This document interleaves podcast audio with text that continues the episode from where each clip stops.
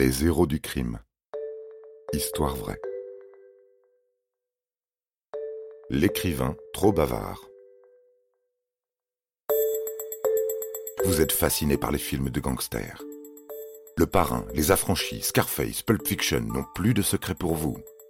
Vous connaissez tout d'Al Capone et de Mérine. Bon, eh bien, préparez-vous à entendre les histoires criminelles les plus, comment dire, ben les plus embarrassantes, les plus consternantes et les plus pathétiques. Les criminels dont nous allons vous parler sont plus proches de Rantanplan et d'Avrel Dalton, le plus bête des frères Dalton, que de Pablo Escobar.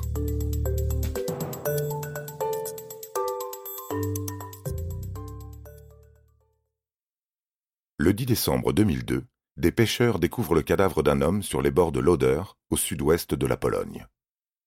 Il est rapidement identifié comme étant Darius Janisewski, un homme d'affaires de 35 ans, porté disparu depuis un mois.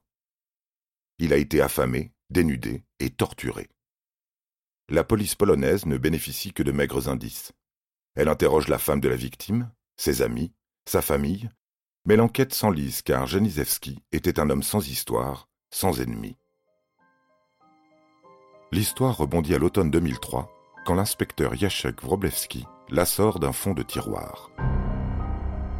À force de ténacité, il découvre notamment que le téléphone portable de la victime a été revendu sur un site d'enchères sur Internet quelques semaines après le meurtre par un homme portant le pseudo de Chris B.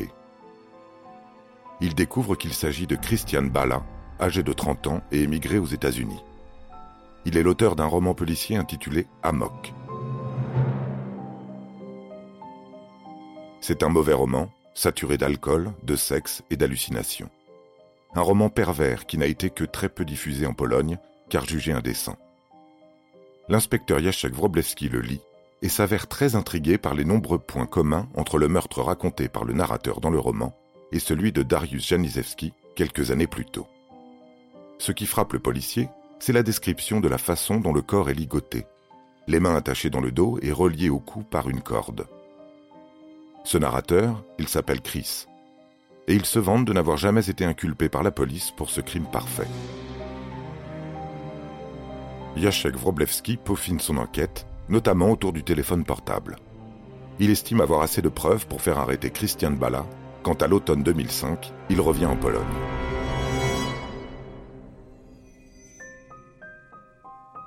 Il est interrogé.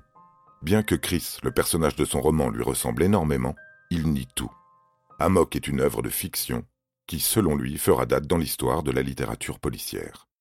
Et il crie au scandale, à l'atteinte à la liberté d'expression. Mais Wroblewski poursuit son enquête, convaincu que les similitudes entre le roman de Bala et le meurtre de Darius Janisewski ne sont pas dues au hasard. L'écrivain est bientôt à nouveau arrêté, puis cette fois inculpé grâce aux révélations de son ex-femme. Et voilà, la justice polonaise a estimé que Bala n'était pas le meurtrier, mais le commanditaire du meurtre. Maladivement jaloux, il a planifié la mort de Janisewski, qui avait une liaison avec son ex-femme. Resté impuni, il n'a pu résister à la tentation de raconter son exploit dans son roman, de raconter son crime qui aurait pu être parfait s'il n'avait pas ressenti ce besoin de se vanter. On dit d'ailleurs qu'il profite de ses 25 années de prison pour écrire la suite. Vous avez aimé cet épisode? N'hésitez pas à le commenter, à le partager et à le noter. À bientôt pour de nouvelles histoires. Studio Minuit, créateur de podcasts addictifs.